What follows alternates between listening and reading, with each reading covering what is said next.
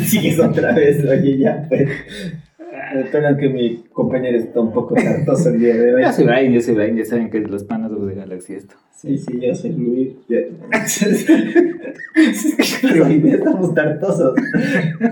¿Qué tenía este monster, eh? Por cierto, nos está patrocinando Monster en este episodio. No, no, ya quisiéramos que nos patrocine Monster. Sí, no digas las marcas, nadie nos paga. Nos Pero páguenos Monster, queremos, tomaremos gratis, no nos paguen, solo denos latas de Monster y...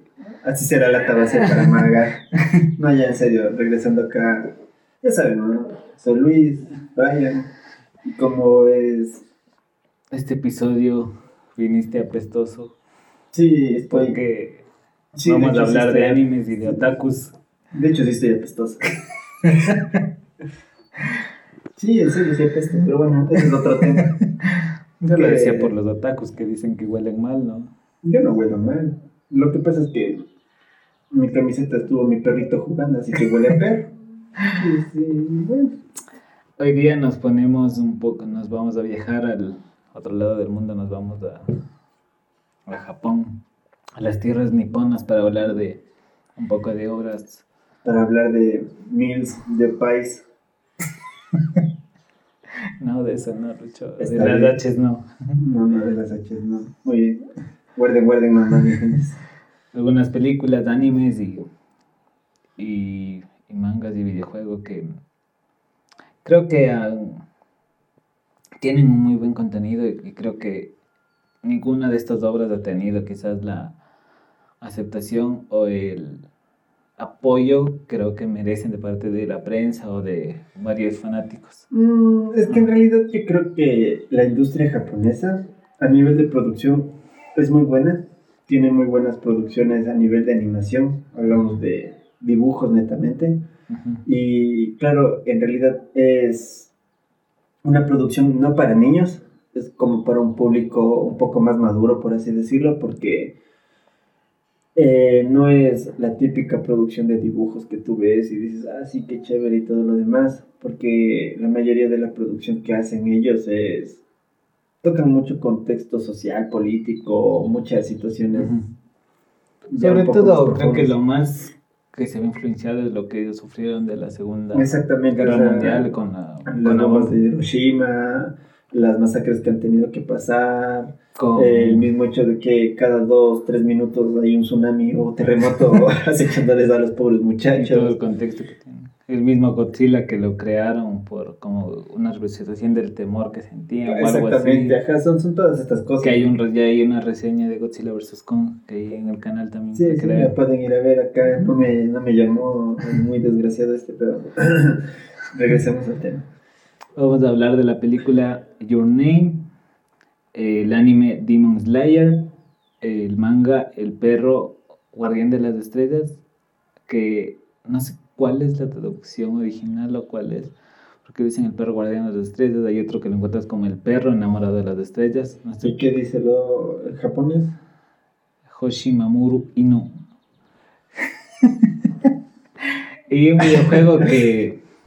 O sea, no encontramos un videojuego que sea, que quizás lo hayamos jugado, lo hayamos disfrutado, que sea dentro de, que esté dentro de este género, pero pusimos quizás como una recomendación el Jump Force, sobre todo por el contexto que tiene el involucrar quizás personajes muy famosos del anime para, en, sea, los metes y están como que todos trabajando juntos con un fig, es como que fanservice del más alto nivel. Simón, exactamente, eso sí lo puedo decir. ¿A quién no le gusta el fanservice? A mí también, sobre todo con unas buenas mil. no, ya, regresando al tema. Lo que pasa es que, a ver, siendo sensatos, ¿qué es lo que más ve la gente? No el H, pero sí ve el...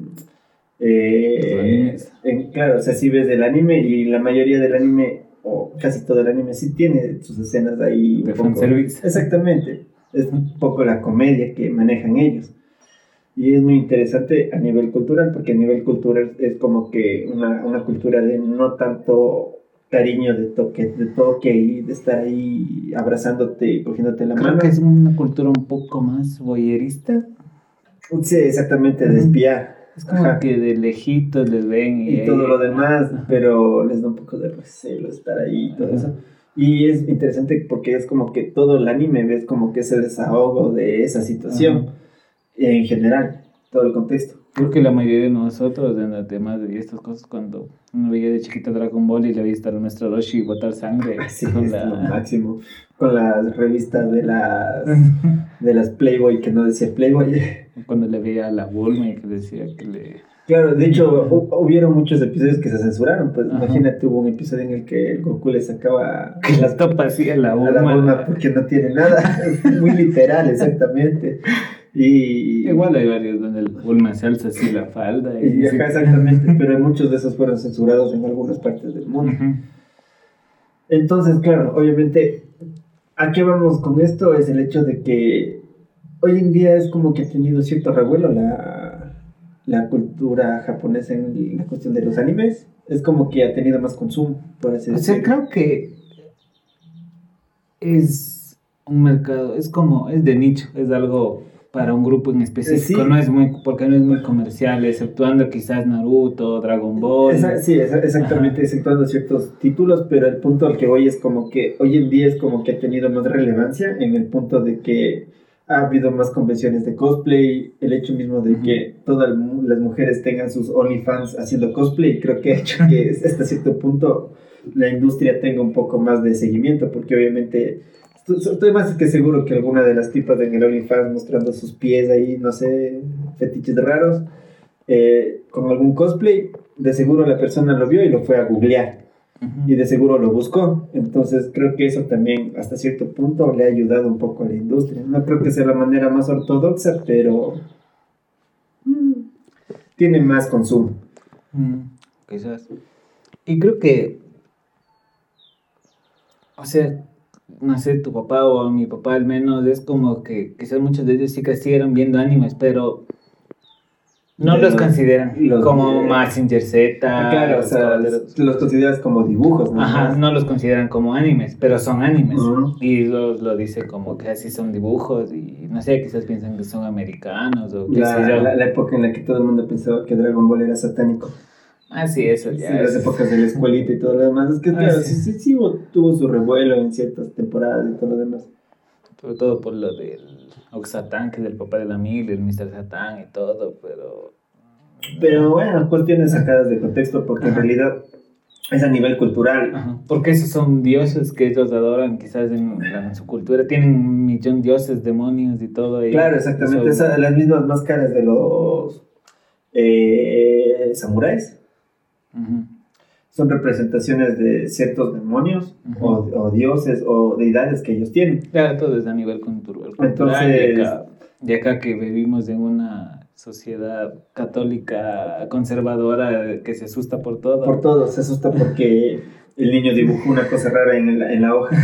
Sí, está por la canción de las Quecho, pensaban que era C, la de CRG, pensaban que era satánica. Sí, no, son cosas que muchas veces salen de contexto.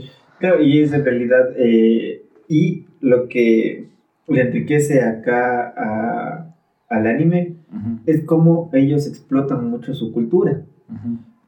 Eso es algo que deberíamos de aprender nosotros, empezar a explotar nuestras culturas para hacer este tipo de contenidos, porque muchos de estos animes, Naruto, Dragon Ball y todo lo que ves en Zoid y todas estas cosas, está inmersa la cultura de ellos. Eh, Goku, que viene de la representación de Son Goku, que es un dios mono. Entonces es como que, obviamente, todas estas representaciones culturales, y ellos las saben explotar. Claro. Y eso es lo que me parece muy interesante de... Y quizás en otros, en otros animes que no son... Porque Dragon Ball, Naruto, Mejiro, todos son shonen, ¿no es cierto? Sí, exactamente. Pero en otros animes quizás un poco más de drama o quizás no, que no son tan fantasiosos, sino un poco más de realidades como que muestran su cultura, de cómo, cómo viven, de cómo cómo se bañan, los rituales que ellos hacen. En la misma película. En la película de Yunei tú ves todos estos tipos de cosas. Con lo que hacen el saque, con el arroz, igual las ofrendas. mastica y escupe y, va y lo deja fermentar ahí y todo lo demás. Sí, exactamente, es como que eso es lo que le hace rica a esta película, porque, a ver, vamos ir hablando un poco más de la película. El director y guionista de esto es Makoto Shinkai, de Your Name, que en japonés es Kimi no Nawa la casa animadora es Comics Way Films es del año 2016, entra en el género de anime, drama, romance, fantasía. Fantasía. Ajá. Creo que, creo que está disponible en Netflix y sale como original de Netflix o no, o solo está dentro de Netflix. Ah, no lo sé. Bueno, no sé la diferencia de por cuál es un original de Netflix. Siempre mandan al inicio su logotipo, así que ahí va con la cosa de ellos. Ajá. Tuvo una recaudación a nivel mundial de 357 millones y un poco más ahí. ¿Cómo pone más de 350? Casi 358 millones. Un par de dólares más y ya Ajá. llegaban a los 358. Ah, creo que lo que resalta de esa película, antes de meternos un poco en la historia, es que es la considerada la película anime más taquillera a nivel mundial. A nivel mundial. Superándole a- al viaje de Chihiro, que es de estudio Ghibli. Ajá, y esta película es la única del género anime que ha ganado un Oscar a mejor película animada también. Claro, la del ajá, viaje de Chihiro. exa- exactamente. Estudio Y, Ghibli, que es uno de los más importantes de. de a nivel de la industria, sí es verdad, Ajá. sacan muy buenos trabajos a nivel de animación, porque en realidad, claro, es que el anime es netamente adaptación. Ujú, Entonces, entre mejor sea la adaptación, mucho mejor es el anime. Porque mucha gente disputa o discrepa entre eh, si es bueno o no un anime por la adaptación que tiene de su. Aunque aquí manga. es diferente, porque creo que es de las pocas, porque esto fue primero la película y Claro. luego salió un manga, y Manga. una novela. Claro, exactamente. Entonces Ajá. es como que aquí tuvieron un poco más de rienda suelta Ajá. para hacer la historia, porque Ujú. es como una historia original, por así decirlo. Y es muy interesante a nivel de animación, porque lo que hizo esta película no solo fue la, la taquilla, sino también hizo que el nivel de turismo suba en Japón, ujú. porque muchos de los entornos o panoramas que están eh, ilustrados ahí son entornos reales de Japón, son Ujú. lugares turísticos de Japón. O sea, hubo un revuelo tan grande cuando salió la película que había mucha gente que iba a Japón por tomarse fotos en las escaleras que salen al final de la película, ajá, donde se topan Ujú. los dos chicos al final de la película, cuando ya están los dos adultos. Entonces, mucha gente iba solo por ver esas escaleras y cosas como esas. Y es porque, obviamente, los ilustradores decidieron literalmente ponerse a, a dibujar partes de su mismo país. Y eso es lo que te digo, ¿no? Los manes quieren mucho su cultura y la rep- representan muy bien. Creo que fue importante dentro de Japón porque superó los... Fue la primera película en usar 10 mil millones de yenes, que es con cerca de 98 millones de dólares. En Japón, una película anime que no sea de Estudio Ghibli. O sea, Sí. porque Estudio Ghibli mandaba y hasta que llegó Demon Slayer también, que eso ya lo hablaremos luego. Y lo pueden ver en Netflix y como les mencionaba, es de las, creo que es de las pocas que primero salió la película de animación y de ahí salió un manga y... Novela ligera y todo lo demás que saben sacar los manes, porque en realidad son bien embalados también. Como es como que te sacan un manga, novela ligera. Luego y las ovas, las ovas, los libros perdidos. los libros, la- las novelas gráficas y es como que, ¿y ahora qué me leo? Y ahora vamos un poquito a la historia. Sí, la historia es un drama, netamente es romance y fantasía, pero la fantasía es muy interesante Ajá. porque te toca esta parte de, Se centra en esto del hilo rojo. sí, el hilo rojo del destino, Ajá.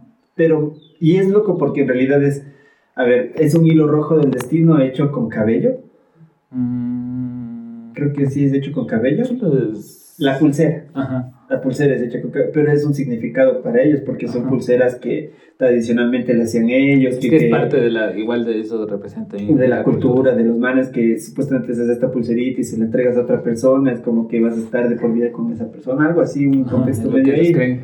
Entonces, se conecta mucho con este tipo, eh, con este contexto cultural.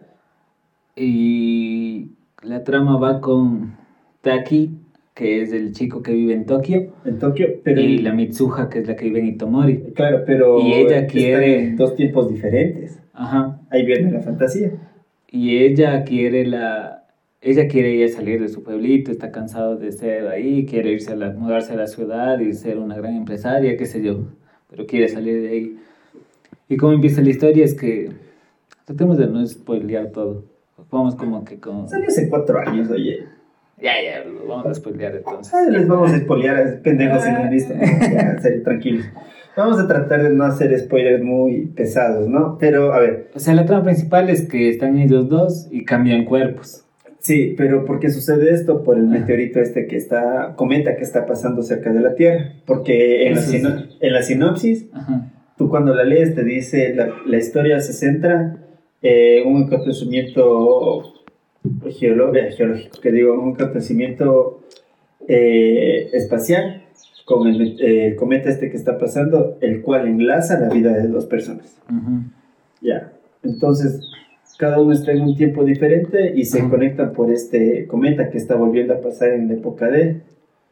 Es que están en, ¿cómo decirlo? Cambian de cuerpos y cuando regresan a sus cuerpos no se acuerdan del nombre ni de la cara De de, la- de la otra persona. Ajá. Entonces lo que hacen es tener diario, un diario de lo, que, y- lo que van haciendo para que la otra persona sepa lo que hizo el otro y de esa manera como que seguir Es avanzando. genial ¿no? cuando cambian de cuerpos y el tipo está así, se ve, también está así viéndose el...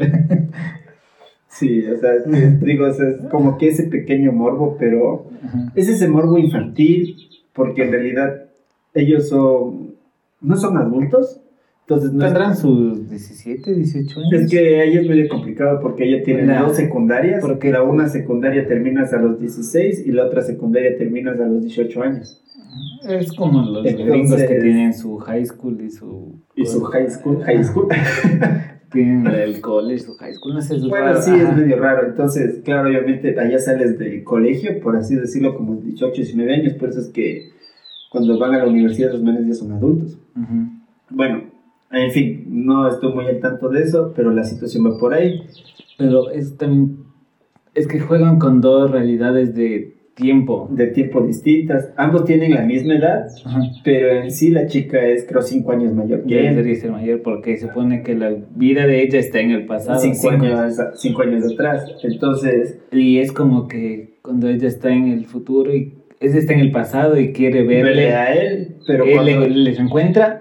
ella le encuentra a él, Ajá. pero él tiene Él no como la- 12 años y ella tiene No, como- no, o sea, sí es él, pero es él antes de que tenga Por eso este te digo, y es que él tiene como 12 años. No tiene 12 años, sale grande y todo, solo que no lo reconoce porque en esa época aún no le conocía. No, pues es que él, él está 5 Ajá. años adelante. Por eso es que te digo, es que él, él es menor para ella con 5 años. O sea, él tiene 16, ella tiene 16. Ujú. Cuando ella va, viaja a Tokio a buscarlo, ¿cuántos años tiene él? Si él está 5 años en el futuro. Él está todavía, él está entrando a su primera secundaria. Pero los dibujan muy altos. Son altotes los manes.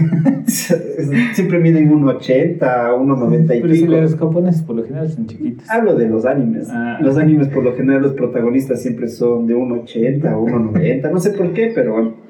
El punto es que sí, está el man ahí y obviamente no le reconoce porque. Y luego, y bueno, con, con esto de los diarios, él trata de buscarle a ella, trata de encontrarse ya, digámoslo, en el presente, Y él se viaja da- al pueblito y se da cuenta de que ya fue destruido hace cinco años. Por, o hace Ya les spoileamos toda Ya, la ya película, así que ya se fueron. Y se da cuenta que, ese, que la mamá murió en, un- en ese pueblito porque pasó un cometa y del cometa cae un, se destruye una, una Un fragmento del cometa y y. se hizo meteorito y cayó ahí y Ajá, le hizo mierda al pueblito. Y ahora solo que está un cráter. Yo lo, yo lo veo y es algo difícil de creer, pero por tanto problema climático y meteorológico que tienen en Japón, yo creo que es algo muy común para ellos que sí puede estar sucediendo en Japón ese tipo de cosas. Yo creo que sí es algo que les puede estar sucediendo, no sé por qué, tal vez por cómo, en el lugar que están ubicados o qué sé yo. Creo que son cosas que sí les pueden estar pasando a ellos. O sea, no lo de que se conecten en líneas de tiempo diferentes, sino el hecho de que les puede estar cayendo un meteorito, sí creo que es algo que puede suceder. Tuvieron una bomba nuclear, tsunamis a cada momento, ¿no? O sea, Están saladas los pobres, pero no Sí. saben de representar bien su cultura. Y luego del Taki al darse cuenta de esto es como que a través de esto del hilo rojo y lo del saque es como que viaja, viaja al para pasado. cambiar el pasado. Ajá. Ajá. O sea, se pega un, un endgame y viaja al... ajá, exactamente, viaja al pasado y hace su flashpoint. Así su Flashpoint, su Endgame, su Terminator. Terminator vale madre su todo el mundo. the Future. Ajá, su- su, lo que le valga madre y no le interesa y si es se como daña el que va y se todo. encuentra con la man. Ah, Y, y ella sí la reconoce porque es la de esa época. al final ya, pues ya Ajá. están ya todos los dos adultos. No, cuando, cuando viaja sí le... cuando Ah, viaja- pero se conectan, logran conectarse las dos. Ajá. Ajá. Y ahí le dice.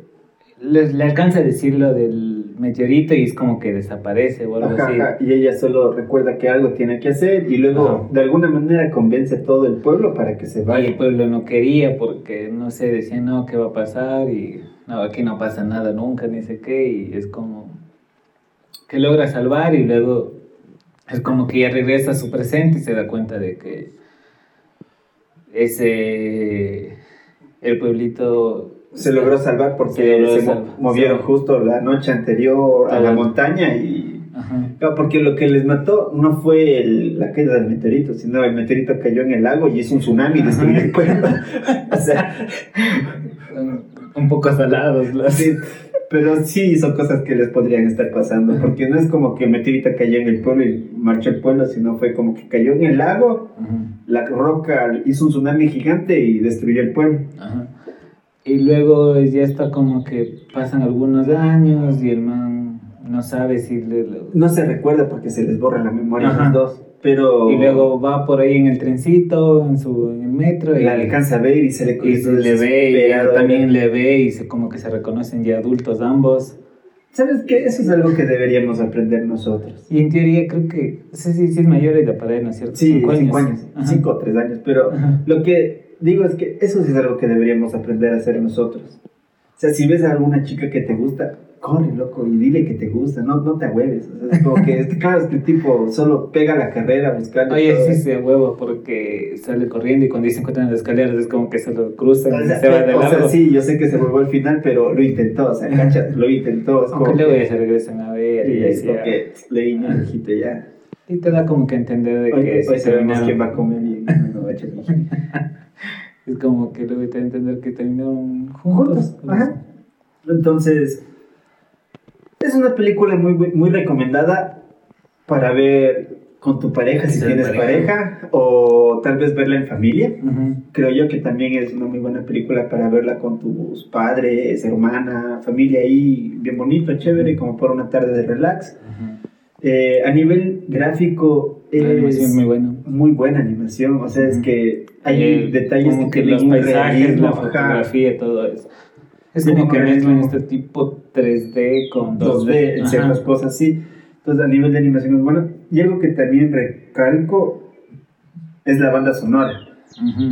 La, la banda sonora eh, tiene muy buenos temas musicales. Ujú. O sea, tal vez a la gente está más acostumbrada a consumir el mercado gringo o tal vez lo latino, pero a ver, tú ves la película y te enganchas con las canciones de la película. Yo creo que representan muy bien La cultura. la cultura. No, no, representan muy bien las escenas. O sea, creo que las canciones están muy bien compuestas Ujú. para los momentos en los que ellos están interactuando. Tanto la letra, la parte musical y todo lo demás. Ujú. Y ya, nos vamos con el anime. Sí, Eh, Demon Slayer, el Eh. Kimetsu no Yaiba. Ajá. Y creo que aquí es, creo que con lo que les decía al principio, creo que es un anime que ha pegado full y no ha tenido el reconocimiento que se merece. Oye, ganó los Crunchy, Crunchyroll Sí, eh, Awards. digo, ha tenido sus premios por, porque Crunchyroll es alguien de seca el anime, pero quizás no, no ha sido tan conocido Sí, es como que los premios del... como quizás My Hero Academia o Sí, Shingeki no bueno, Kyojin, que quizás... Creo que yo apoyo a Crunchy y creo que Crunchy está haciendo algo muy bueno con el hecho de hacer estos premios o menciones cada cierto tiempo. Ujú, Eh, Crunchy es gringo, ujú, no es japonés. ujú. Entonces, me parece interesante que esta empresa que está en Estados Unidos esté haciendo esto del streaming de animes bajo una suscripción. ¿Por qué? Porque en realidad el mismo hecho de pagar por algo así como que pagas un servicio de Netflix ayuda a que esta industria siga creciendo. Y eso me parece muy bueno. Y también lo que me parece interesante es cómo Crunchy está manejando toda esta situación como para tratar de ayudar a incentivar a que la gente lo vea más con esto de los eh, nombramientos, premios y todo lo que está haciendo. Y vamos, ahí paguen su suscripción de Crunchy, carajo. Dejen de ver el anime Felipe. No, que yo también lo veo. hay que ser sensatos. Es que no todos los animes están en Crunchy para, para que es verdad. Y uno no puede estar pagando tantas suscripciones ahora que... Ah, sí, toca pagar Disney, que Amazon, Netflix, que Netflix, que Crunchy. Ah, algunas sí toca piratear. Que... Somos Latinoamérica, no tenemos tanta plata. ¿Cómo se llama el otro? Ah, no, ese es el de la... Ya salió, ya salió el Paramount Pig, el Paramount Plus, algo así. Ah, sí, no. Está el Pico, que HBO Max. No, no, o sea, sí, ya no. Dejen de sacar tanta cosa, vean. Estúpidos mercados. Bueno. Kimetsu no Yaiba es un anime que, a ver, yo vi el tráiler y me llamó mucho la atención. Yo sí tuve mucha expectativa para ver. Antes de que hables de eso, ¿quieres los datos antes de que te vayas con el sí, anime? por eso mismo me sí, sí, con los datos. Está basado en el manga del mismo nombre, que el creador, guionista e ilustrador de este manga es Koyoharu Gotoge esto salió en el año 2016, hasta el momento tiene 23 volúmenes y es uno de los, creo que se ha convertido en uno de los más vendidos a nivel mundial, el manga, con más de 150 millones de copias vendidas. Y a raíz de todo este éxito sale el anime que fue lanzado en el 2019 por el estudio Ufotable, Ufotable, no sé cómo se le pronunciará. Es inglés. Es inglés. ¿Cómo pronunciarías en inglés?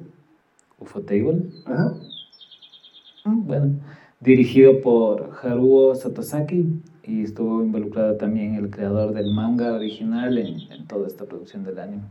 es que eso te digo, es, es, gringo porque, a ver, hablo de que Crunchy es de Estados Unidos. ¿Y el anime es original de Crunchy? Eh, el anime, la película creo que sí, el anime me parece que no, pero estaba producido por una productora gringa mm. de anime. Por eso te digo que es inglés. Les Ufotable. Ok. Y creo que lo que más suena de esto, quizás, donde creo que en estos última, esta última, en estos últimos, desde diciembre hasta esta fecha, en los últimos cuatro o cinco meses, sonó más este anime, porque la película que se estrenó en Japón en, Japón en diciembre del 2020, del año pasado, que es como que no sé si es la secuela del anime, fue, le ganó al viaje de Chihiro convirtiéndose en la película más, taquillera de, la primera semana, sí. De Japón. Porque, como dijimos, Your Name eh, a nivel mundial le ganó el viaje de Chihiro, pero en Japón el viaje de Chihiro sigue siendo más taquillera que Your Name. Aquí esta película le ganó. En la primera semana de. En la primera semana que salió a, a Salas, le ganó el viaje de Chihiro, sí, exactamente. Y. A ver, ¿qué... Ahora sí, dale con todo. A ver, ¿qué podemos decir? O sea, yo cuando vi el... A ver, lo que pasa es que yo veo anime y a mí me gustan ciertos géneros de anime muy específicos. El H no. Pero me gustan ciertos animes. Este es shonen. Eh, es Sí, es un shonen. Entonces, a ver, sí me gusta el shonen, pero no soy tan fan del shonen. Entonces, ¿Qué pasa? A mí me gusta más el género Isekai, un poco más de los géneros. Eh, Explícale, el Shonen, ¿qué Shonen? Dragon Ball, Naruto, ya, pero eh, peleas. no, el Shonen es como que una mezcla de muchos géneros. Sí, entonces eh, es como que mezclan un poco de ficción, un poco de fantasía, un poco de drama, un poco de comedia, un poco de todo. ¿Ya? Y tienes algo así como Dragon Ball, Naruto, Pero creo que lo que resalta es los madrazos. Sí, es la acción, exactamente. Es como que un poco más acción mezclado con todo lo demás. Entonces, yo soy más de ver género y Isekai. Mucha gente no le gusta ese género, a mí me gusta, así que ya cada uno, cada uno. ¿Pero qué es el Isekai? El Isekai es, es un género que se basa en videojuegos. Mm, sí. Entonces es un género que se basa en videojuegos, siempre es algún tipo jugando su MMO RPG o alguna de esas vainas y se basa netamente en el juego. El, Demon Slayer o Kimetsu no Yaiba me llamó mucho la atención cuando vi su trailer. Vi el trailer y la sinopsis pequeña en la cual era la historia de un hermano que llegaba un día a su casa y todo el mundo estaba muerto y, y ve que su hermana está agonizando. Entonces Ajá. él coge a su hermana y trata de salvarla. En el transcurso que él va corriendo a salvarle, su hermana se convierte en un demonio porque resulta que un demonio les había atacado Ujú. Y su hermana se convirtió en un demonio. Aquí en este universo es como que son los demonios, algo así como vampiros porque te muerden y te conviertes en uno. no Es por la, por la sangre te explica Sí, que te pero no, conviertes. no es necesariamente morder, porque por el episodio 18 o 19 de la serie aparece el que es el demonio principal, El Michael Jackson. el Michael Jackson exactamente. es que es igual a Michael Jackson. no, no, eh, ya por aquí verán una gráfica del demonio para que vean. Ya uno, uno acaba de ver, estoy por el episodio 5. Entonces, en ese episodio tú ves que literalmente el mal les pasa la sangre. Eso es Ajá. como que le clava el dedo Ajá. y le traspasa la sangre. O sea, no es necesariamente morder. O sea, el tipo decide a quién pasar y a quién no su sangre. Ujú. Y regresando otra vez acá, es como que obviamente el man eh, le, no le pasó sangre a ella, sino que al parecer en, en la pelea en Euforia, ella creo que logró cortarle a él y le salpica la sangre de, la e- de él a ella y ella se contagia o se contamina, como su sangre es como una Es epidemia. lo que pasa en el... O sea, se ve, se ve todo eso en el primer capítulo. Ajá, es como una epidemia. En realidad es como que si le cortaste al man y el man te, y te cayó la sangre y tuviste contacto tu sangre con ella, ya te jodiste, o sea, te contagiaste. Entonces, bueno, en este mundo, en este universo también están los cazadores de demonios. Ujú. Y son personas que entrenan y todo lo demás para cazar directamente a los demonios y ellos se topan con un cazador de demonios, el cual quiere matar a la hermana. Y el chamo logra, o sea, logra contener a la hermana y decide convertirse en un cazador de demonios para conseguir una cura para la hermana.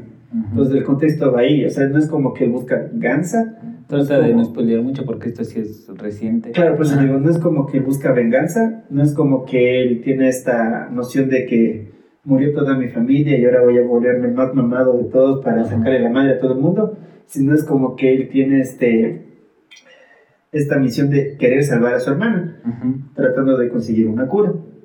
Y ahí se va el desarrollo de toda la historia. Y es lo típico que ves en todos los shonen. Ves al tipo que no es Que tan va fuerte Que va entrenando. y que va entrenando y encuentra la madre más sabio que más lo sabio que entrena. lo entrena y todo lo Ya demás. como que por torneos, Por- concursos. Bueno, no torneos, pero... Es como un tipo. Porque lo que pasa al principio cuando se encuentra con ese demonio, como. Sí, no es torneo, sino es como una prueba, porque Ajá. es como que él está entrenando para ser cazador de demonios, entonces como que... Es como que Pasa con por esa su- prueba y le dan el. el- Como que el- tenga su licencia de cazador de demonios. algo así, entonces claro, es como que progresivamente ves como él se sigue superando y se va volviendo más y más y más fuerte. Obviamente con el propósito de ah, en algún momento llegar a toparse con el antagonista Con el principal. que le hizo el daño a su familia.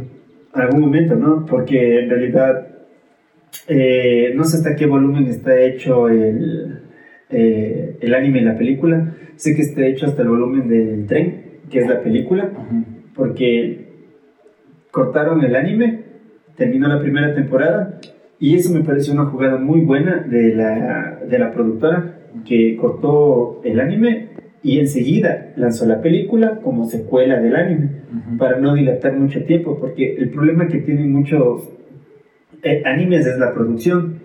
Y anime- ves Shingeki no Kyojin salió, se demoró como años para la segunda Exactamente, temporada. y es porque a nivel de producción es Me cansé de costoso. esperar mejor no puse a leer el manga de esa cosa. Es que es costoso hacer producción de anime y aparte de que es costoso, muchas veces eh, no tiene el recaudo necesario para seguir la producción. No es como un One Piece. Que, que lleva desde el- los 80, Claro, desde sí. los 2000 creo que es, ¿no es cierto? Sí, y sigue sacando episodios y todo lo demás. Ya va Y por el los mangas episodio- también siguen un Creo que ya va por el episodio 1000, pero. Alguna vez intenté ver a Luffy, pero vi que eran como 2000 episodios, creo. No, recién va por el 1000. Ajá, recién. Yo estoy por el 400 algo, así que. Es bien larga esa cosa. Sí, Naruto eh, también. Me, me tomo mi tiempo para ir viéndolo con calma. One. Naruto también tiene ya sus... Sí, o sea, si esto es de Naruto, Boruto. No, no, también es otra cosa larga. Creo que uno de los más cortos es Dragon Ball. Sí Y es es- largo, pero creo que es uno que sí te lo puedes terminar de ver, sin incluir lo de los dioses, ¿no? Lo nuevo, lo del super. Ajá, ajá, lo del super, ajá. Es Sí, como que- incluir el GT y el super. Ajá, sí, el porque, GT porque es que el GT ya no es canon. Es- el GT ah. ya es. Está fuera del canon, pero lo puedes ver también. Es chévere. Sí, en realidad. Y bueno, el punto es que. Eso me pareció una jugada muy buena, muy estratégica de la productora, porque es como que. Tienes aquí, ya acaba la primera temporada que tiene 25 episodios, creo. Ujú. Sí, creo que 25 episodios. Acabas y a los pocos meses sale la, segu- la, la segunda parte que es la película. Ujú.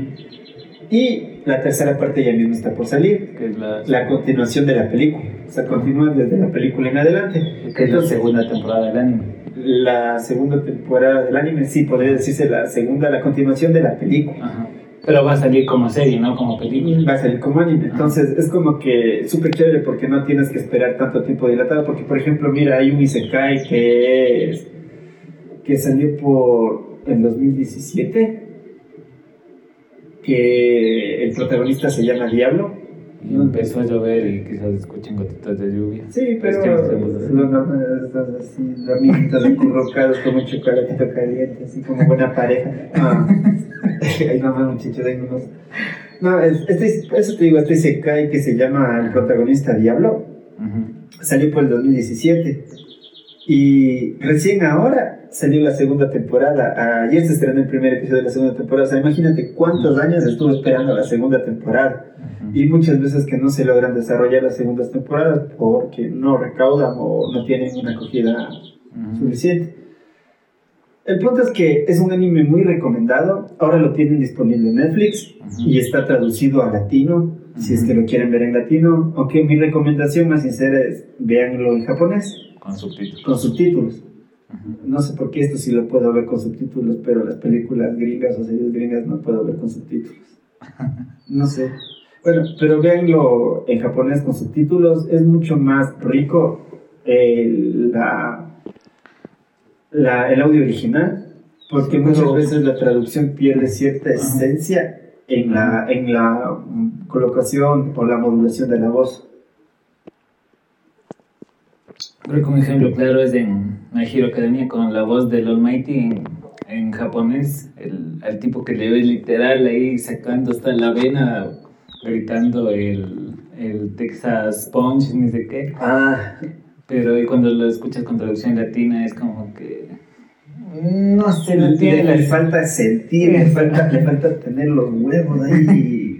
Porque con cuando está, grabando, cuando está grabando la escena de del All Might cuando peleando contra el All for One, cuando le da el último puñetazo.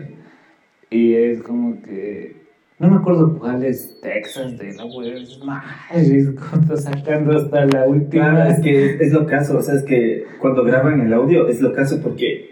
Yo sí he visto los videos de cómo graban eso. Está así, literal, está el man con la pantalla ahí viendo, sin sonido, sin nada, solo el sonido ambiente, no han puesto los audífonos Ujú. y con el texto que tiene que leer. Ajá. Y el man es como que por poco y desbaratándose ahí atrás del micrófono o haciendo todo lo, l- la parte de la gesticulación para que sea lo más real posible el sonido. Y muy pocas traducciones latinas. En México, hablando México directamente, que son los que más capos para hacer la traducción latina, muy pocos Exceptuando el actores, Supercampeones. aceptando eso. Cuando. Cuando él atropella al Oliver. Lo salva la rosa de Guadalupe. o sea, es que ya se pasan a veces las traducciones. No mames. Es que las traducciones a veces se pasan, por eso les recomendamos ver en, la en el audio original. Pero el punto es ese, es como que... El punto es que eh, México sí, hay mucha gente que es actor de doblaje, de voz, y ellos lo hacen bien. Es como que tú los ves y los manes están en la parte de atrás sacándose la madre y todo esto.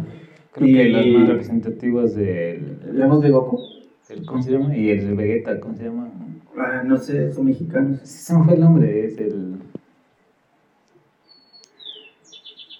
Cierto. Y el punto es que los japoneses lo hacen y es que ellos lo viven, lo sienten, es como Ajá. que lo sacan desde adentro mismo, es como que está por poco y desbaratan el set al momento de hacer el- o decir sus cosas. Me pregunto cómo será el doblaje del H. o sea, lo que he visto, no he visto con doblaje, solo subtitulado. O sea, hablo de la persona que hace los sonidos de ahí, de las voces. Ah, o sea, el Mario Castañeda y el no es René algo, el de Vegeta. Pero creo que es de los más sonados a nivel Latinoamérica en las voces. Sí. Y creo que lo hace muy bien trabajo, porque creo que crecimos viendo ese, quizás cuando salió el Super y ver... O sea, de hecho, de hecho sí tienes un choque muy grande cuando escuchas el latino a, la voz de Goku, Goku japonés. Porque nosotros crecimos escuchando todo el doblaje latino de Goku. Y cuando ya estaba el Super y escuchabas a la voz, es como que no sentías lo mismo.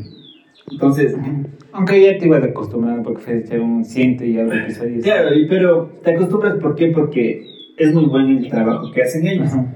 Entonces, eso digo, o sea, este anime es muy, recomendado.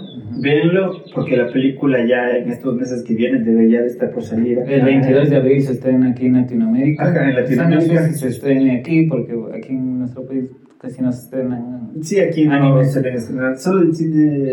en el cinema suelen. Ahí que vimos la película de My Hero Academia y. Ahí suelen estrenar, pero es solo en un cine. Y solo, es, una función de un día. una función de un día, que toca estar pendiente, ya sabe ser la última función. bueno, el punto es que yo ya me vi la película. Y es muy buena también. Yo sí que ya la subieron ahí en internet o algo.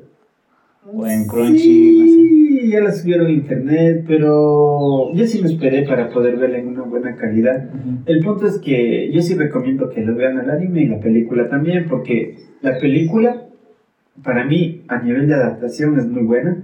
Yo estuve leyendo las críticas y los comentarios. Es como que el final de la película representa muy bien el, el, arco del, del, manga.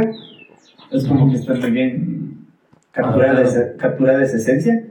Y es algo que, o sea, si eres de las personas sensibles y todo lo demás, que te has acostumbrado al personaje y todo eso, sí te va a llegar. O sea, no, no vas a llorar, pero sí va a ser algo como que... Con el Tanjiro. su madre, ¿por qué? Entonces, ajá, entonces sí va a ser una cosa de como que, hijo de pucha, no, ¿por qué mierda? No, no mames, no será así. Entonces, sí la recomiendo. La segunda temporada también por estrenarse este año. También se está desarrollando un videojuego que es con Bandai y son los mismos creadores de los juegos de Naruto, Ultimate Ninja y el Dragon Ball Z Kakarot. Y está por estrenarse eso. Es que sí sale en el trailer Kakarot. Como esa voz que tiene en japonés. Es Es un poco diferente, full diferente comparado con el. Y bien, recomendado este anime, y su película y. O sea, hay un montón de animes. Si quieren recomendar, déjenme más allá abajo, porque yo soy desocupado y veo muchos animes. ¿Cuántos animes? Tengo como 5 teras de animes que me he visto y sigo viéndome más. Y ahora nos vamos con un manga. Que... Sí, que lo quise leer, pero no tenía el lector CBR, que me dijiste. Es que es muy complicado de conseguir en físico. De hecho, aquí en, aquí en Ecuador es complicado conseguir animes, mangas, cómics. En físico, o sea, en general, tanto gringo como japonés es súper complicado conseguir. Sí, no traen mucho. Creo que recientemente está creciendo esta cultura que traen, eh, que están trayendo quizás en. Pero los más Pero traen más comerciales, los clásicos que que, que, Civil, que Civil War, que su Batman King Joe, quizás las obras más reconocidas no te traen como que las líneas, los claro, actuales. o sea, si quieres esto, te va a tocar pedirte por Amazon, por Amazon y en inglés. Y ahí sí, a leer en inglés.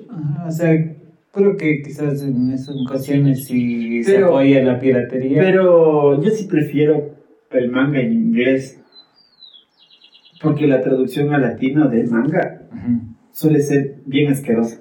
Mm, sí, suelen cambiar. Ajá, no, no, es que cambia mucho el contexto. Sí. Porque, de hecho, creo que es más fácil que lo traduzcan de japonés a inglés que de japonés a latino, porque en realidad cambia tanto el contexto que a veces te confundes y no entiendes muy bien algunas cosas. Porque sí he leído un par de mangas por ahí, pero no es lo mismo.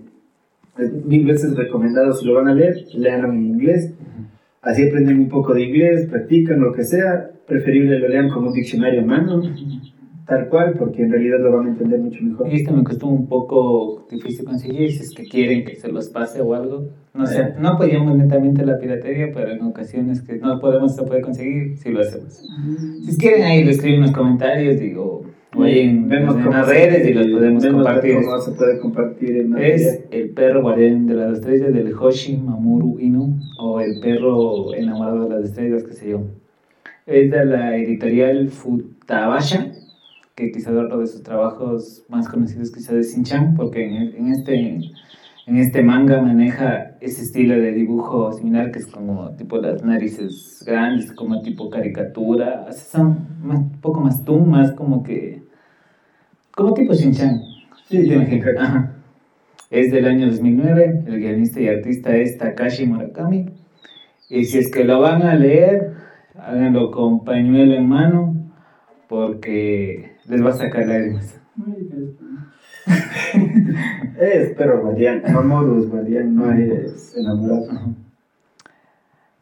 Quizás en la traducción españoleque o en alguna lo cambiaron. Por eso te digo que es complicado, es preferible verlo en inglés, porque en inglés capaz sí está bien la Mientras traducción. cuando buscaba esto también supe, sé que hay una adaptación live action, live, live, live action, live action. Que demonio. Vaya, conmigo.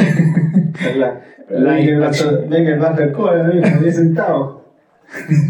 Es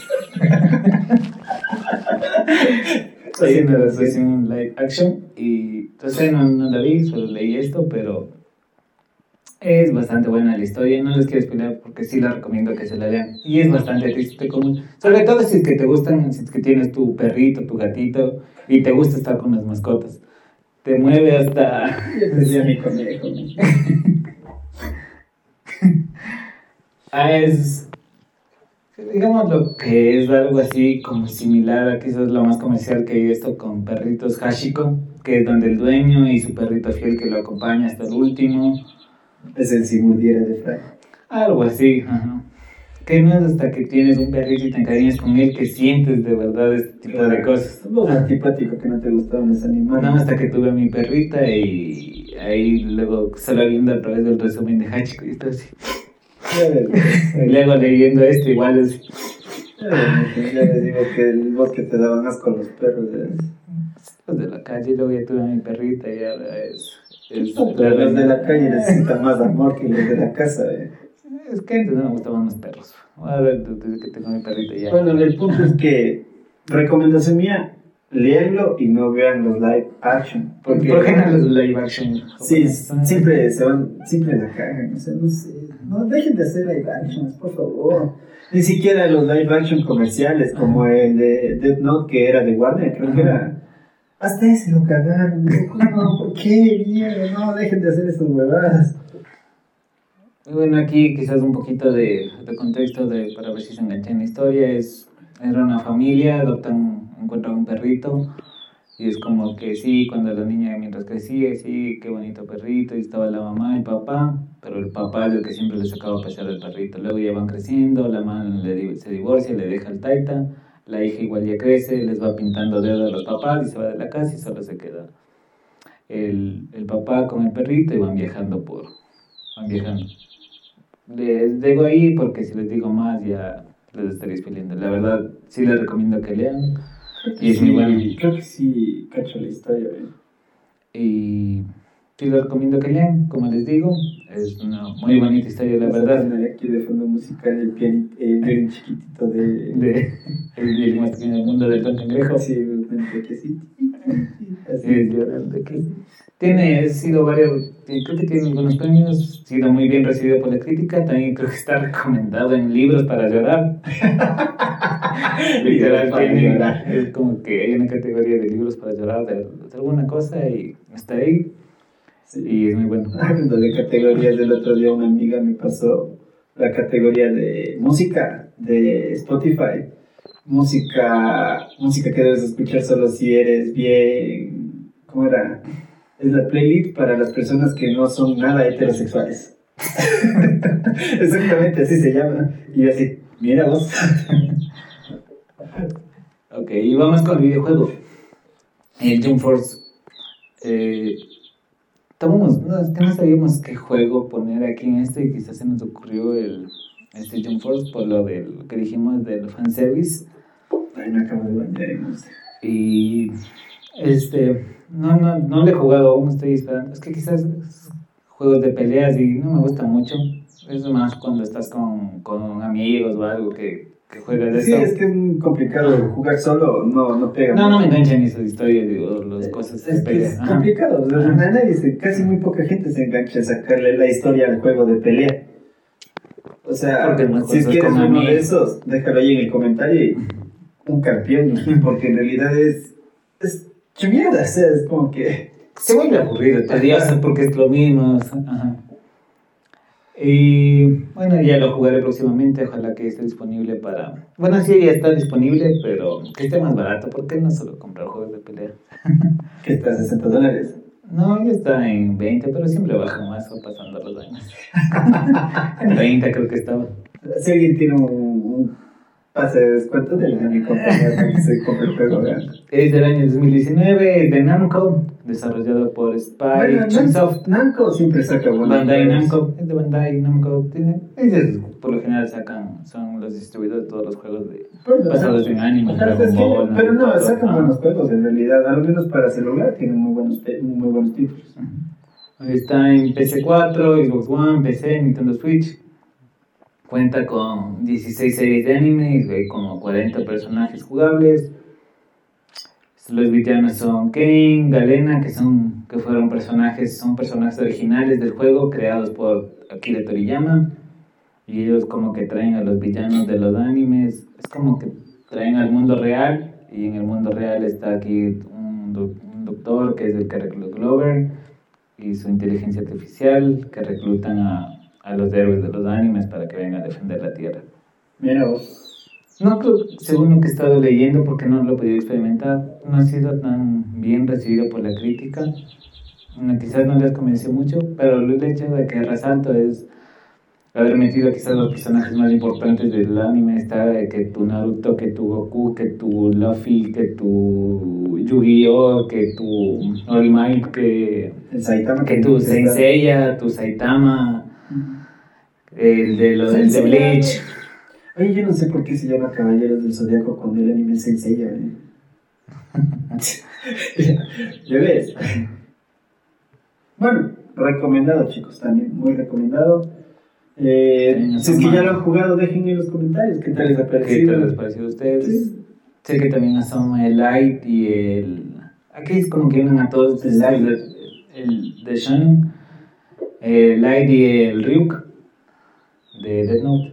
Ellos no son Shonen, pero son, pa- son parte de la historia. De Shonen, dice, no, yo creo que es un poco más de Más de Shonen. psicol- psicológico, gore y sobrenatural el género del Death Note.